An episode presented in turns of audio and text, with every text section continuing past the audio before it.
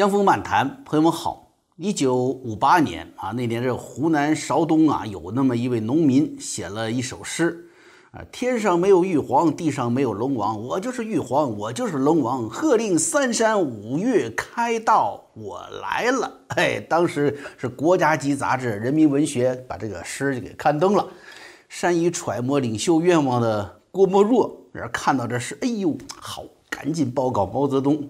领袖也很开心啊，哇，好诗啊！于是啊，从中央到地方都开始朗诵传唱啊。最后呢，这诗还进了小学教材。如果说啊，没有中共领袖的最高指示，没有郭沫若这一类的溜须拍马，如果没有郭沫若这样的溜须拍马呀，它形成一种官场风气，这首龙王玉皇诗啊，也就是湖南邵东农民的这首打油诗啊，也就。他一个人坐在田埂边做做梦算了，但是情况变了，每个人都开始以革命的名义做梦了。一九五八年八月十七号，中共中央北戴河这个开了一个政治局扩大会议，定下来一个叫“全党全民生产一千零七十万吨钢而奋斗”的决议。啊，这以后全国就开始炼钢了啊，炼钢成了一个政治任务，叫做为钢元帅升帐让路。那怎么炼钢呢？啊，要有原材料啊，要有能源呢，没有人去想啊。每个人都要做玉皇，每个人都要做龙王嘛。蔑视传统，蔑视神，蔑视自然规律，人人都要上天。嗯，你要说为什么定下来那个那么具体？刚才说一千零七十万吨，那么大一国家，那么具体生产量，这数字啊是毛泽东定下来的。就因为他自己说的一句话，说要比一九五七年的钢产量翻一番，那乘以二出来的。其实毛泽东说完了，自己心里也打鼓啊。于是他就找当时上海市副市长马天水啊，在找那个什么唐山、鞍山、马鞍山、重庆这几个都是大家知道当时，呃，中共建政初期生产钢铁的主要城市嘛，就挨个问啊，怎么样，做得到吗？啊，那你想，当然做得到啊。你做不到，你不就成了落后分子了吗？哎，你不就不听伟大领袖的号召了吗？而两个月后，更荒唐的事情发生了。一九五八年十月，《人民日报》发表社论，让土法炼钢遍地开花。这当年呐，全国九千万人参与钢铁生产，农民不下田耕作了，上山采矿，大量的粮食烂在地里没人收。那炼出来都是钢废钢废铁嘛，铁疙瘩嘛，根本没法用，远远达不到基本的生产要求，啊，那么它这个损害呢，却是长远的。城里的企业事业单位也不上班，直接就在院子里加一个小高炉啊，上班了回来呃添柴烧烧烧铁。你想，好多还是科研单位呢，你说科学家难道也没常识了吗？他们有常识。但是这些科学常识必须让步给革命热情，国家的工业结构也被打乱了，对不对？大家都去炼铁嘛，跟炼铁炼钢没有相关的这些企业、那些工业呢，你就得靠边站。还有银行，你贷款也得全力支持，买化肥、买种子，去去去去去，哎，不给钱。你说我买燃料炼钢铁，呵，再亏本也得银行经理也得签字贷款。这银行经理不是也得表现进步嘛？是不是？是毛泽东对全国形势，他当时分析很简单啊。美国一亿七千万人口啊，中国六亿人，美国生产一亿吨钢铁，中国呢是不是就应该生产三个亿啊？资源那么丰富，听说搞了社会主义，据说有优越性，结果你搞了五六十年还不能超过美国，就要从地球上开除你的球籍。这毛泽东这么算的，他掐指一算，呀，五十年超过美国。其实咱们开玩笑说玉皇大帝啊、龙王啊，嗯，他们都不太使用钢铁产品的，对不对？琼楼玉宇嘛，啊，都是石头做的。你跟美国比钢产量干啥呢？结果你看，很快悲剧就发生了。中共掌握政权刚刚十年，就导致了人类历史上最大的饥荒。农民去炼钢了，科学家去撒谎了，能不饿死人吗？但是中共并没有曾经什么一次半点的反思历史。结果你看，那个时候好像看着这么荒唐，你瞅瞅当下，不都在重新上演的这些荒唐剧吗？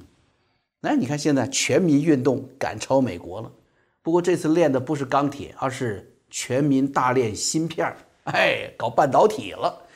上个月啊，中共国务院就发了一个促进芯片产业的新政策啊，财政啊、税收啊、融资啊，八个方面去扶持芯片产业和软件产业发展，是给各地啊说新建这个芯片企业开绿灯啊，要钱给钱，就这意思啊。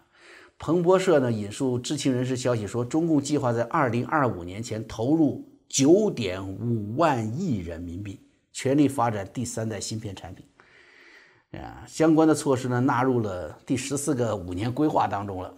这个优先程度据说是不亚于制造当当年制造原子弹的。所以朋友们，你们看，是不是跟五八年小高炉炼钢同出一辙？那中科院院长白春礼也说了，说把美国卡脖子的清单变成科研任务清单进行布局，在光刻机高端晶片方面。集结精锐力量予以攻关。他这话里面呢，明显就有问题。你要是明知美国在某些领域卡脖子，你当中科院院长的为什么不早做准备呢？啊，喘不国家喘不过气来了，你才来解决，你是不是要担负重大的决策失误的责任呢？那第二个，你想国家的科技产业布局不能再像五八年毛泽东搞的那种叠加算法了。中国有多少人，美国有多少人啊？所以美国花多少时间完成的芯片技术，我们就要用多少年去完成。一拍脑袋就做完了。这一拍脑袋能做完的事情，那过去四十年那么好的与西方的沟通交流机会，不去学习，不去潜心研究，只管偷和拿。哎，现在不给偷不给拿了，别人开始卡你脖子了，才动作起来。实际上啊，这不就是当年说什么“亩产万斤”啊？那那些可行说“亩产万斤”可行的科学家吗？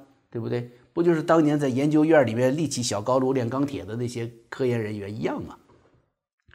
政治运动式的产业发展呢，一定会作死其他行业的，造成社会更大的畸形发展，对社会的伤害更大。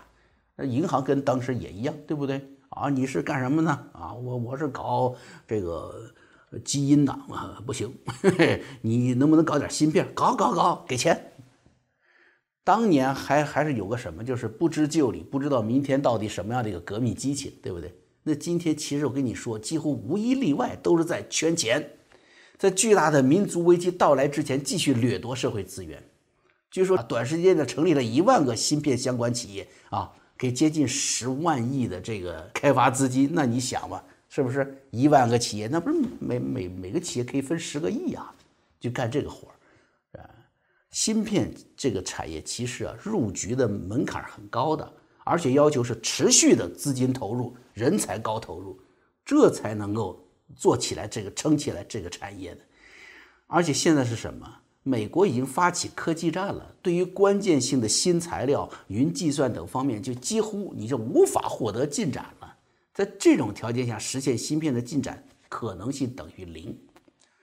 在中共拥有缓和的国际环境、拥有西方世界的善意的时候，啊，你不积累啊，不不思进取，不创造，现在把剽窃这个当做第一要件的这种条件已经失去了。是不是？美国现在一看清楚，你天天偷我东西，切断了你的这个芯片供应了啊，把持关键的这个技术垄断了啊，在这个情况下，你却要奋发追赶了，这只能说明一条是什么？这个国家的这种体制实在是混乱糟糕到了极致了。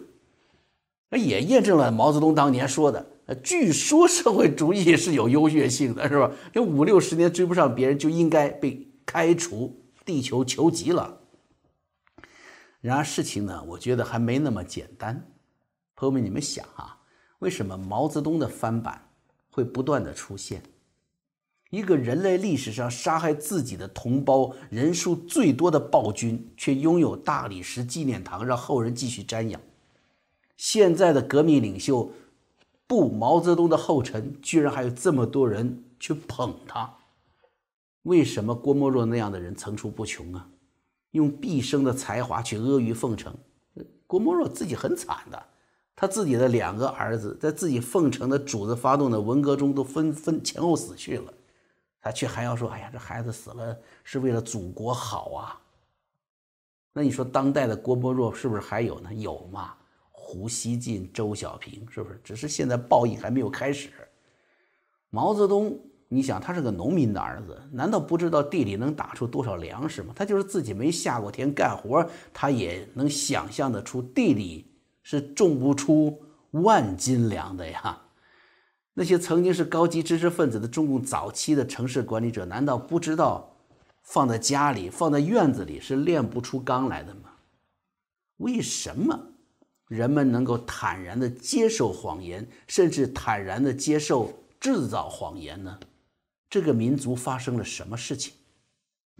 这里有个新闻啊，呃三天前的九月二十二号，啊，是梵蒂冈新闻网说，九月二十二号，梵蒂冈与中共在北京签署了主教任命协议，其实这是一份续签的协议。第一份是两年前，二零一八年也是九月二十二号签署的。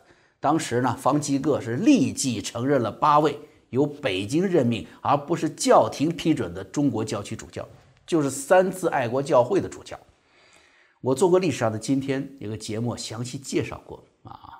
天主教廷啊，曾经是彻底清理过那些沾染了共产主义思想的传教士，杜绝一切与共产主义有相关的伪宗教活动。因为天主教廷已经明确的察觉，仇恨基督、仇恨世间一切宗教的共产主义是所有信仰者的敌人，而各地教区主教。按规矩是只能接受教皇和这个教廷的批准，是不能接受世俗的批准的，更不能接受宣称自己是撒旦的马克思的传人的任命的。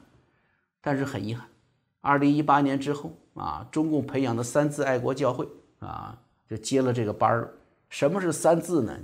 就是自己说了算啊，不承认梵蒂冈。哎，这就是这样的侮辱，居然啊，天主教廷也接受了。你想？把传递福音作为最大的人间使命的教廷，竟然也对魔鬼这么容忍，那么这种容忍换来了中国民众听到了福音吗？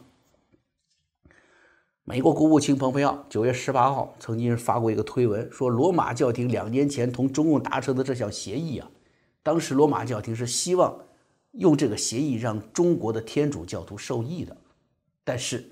中共践踏宗教信仰的情况却越来越严重。梵蒂冈如果续签这个协议，将危及自身的道德权威。这蓬佩奥话说的是非常直了。然后他警告说，假如中共得手，其实已经得手了，对不对？二十二号已经签了，天主教会和其他宗教团体都将被臣服。这可不是臣服于天主教廷，而是臣服于中共的统治啊。那么，蔑视人权的中共政权将会因此更有底气。蓬佩奥国务卿指出来说，两年过去了，中共梵蒂冈协议并没有保护中国的天主教徒免受共产党的蹂躏，更不用说共产党针对基督徒、西藏佛教徒、法轮功信徒以及其他宗教信众的残酷对待。就在梵蒂冈跟中共签署这个协议没几天，中国大陆就已经传出消息来了，你知道什么吗？中共开始篡改圣经了，啊，咱们知道有一个那个有一个很有名的圣经故事，在约翰福音里面的啊，耶稣面对要打死一个淫妇的一群人，就说了：说你们中间谁是没有罪的，谁是没有罪，谁就拿起石头打他。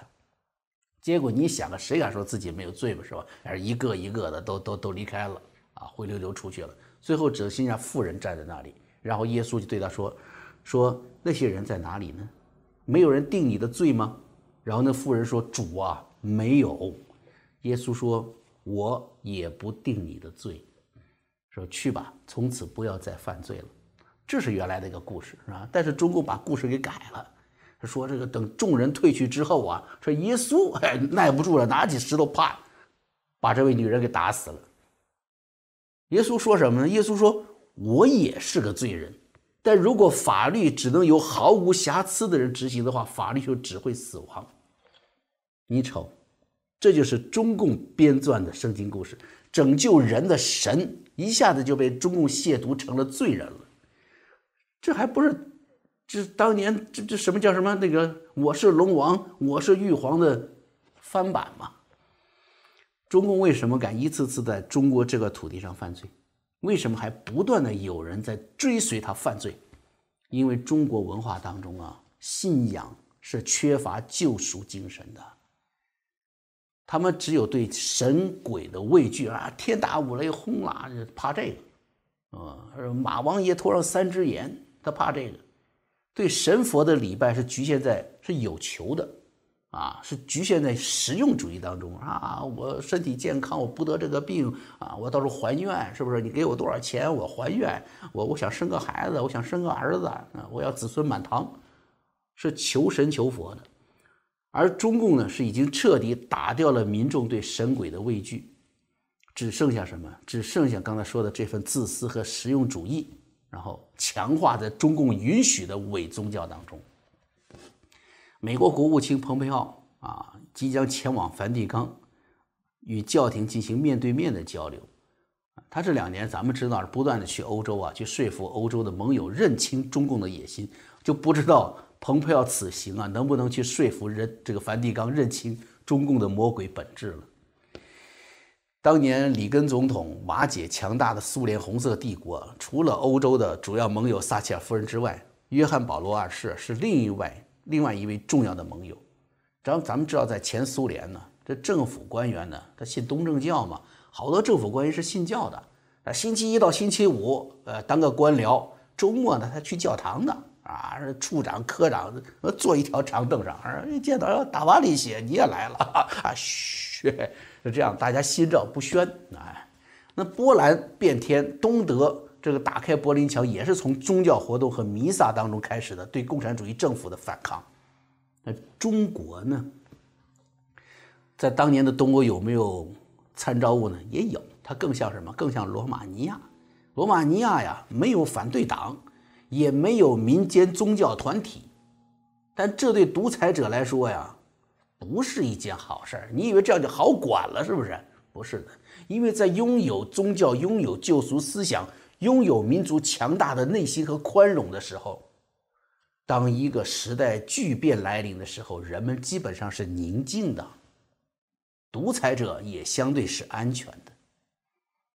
波兰、东德啊，其他的东欧国家基本上都是安全的啊，和平过渡了。但是在罗马尼亚呢？在那些民间本来拥有的信仰被彻底摧毁的地方，独裁者的结局是悲惨的。而这样的时代巨变的到来，朋友们，绝对不是说你你花九点五万亿去做芯片能改变的，能迟缓的，也不是一份你与教廷的协议能改变的，能迟缓的。我们祈求这个国家。在不求的将来呢，能够什么经历的巨变当中少一些杀戮，少一些流血，但是更重要的是，我觉得在未来啊，必须经历一场觉醒，经历一场信仰的唤醒，才会避免再一次革命的翻版。我是江峰，我们啊，下回再见。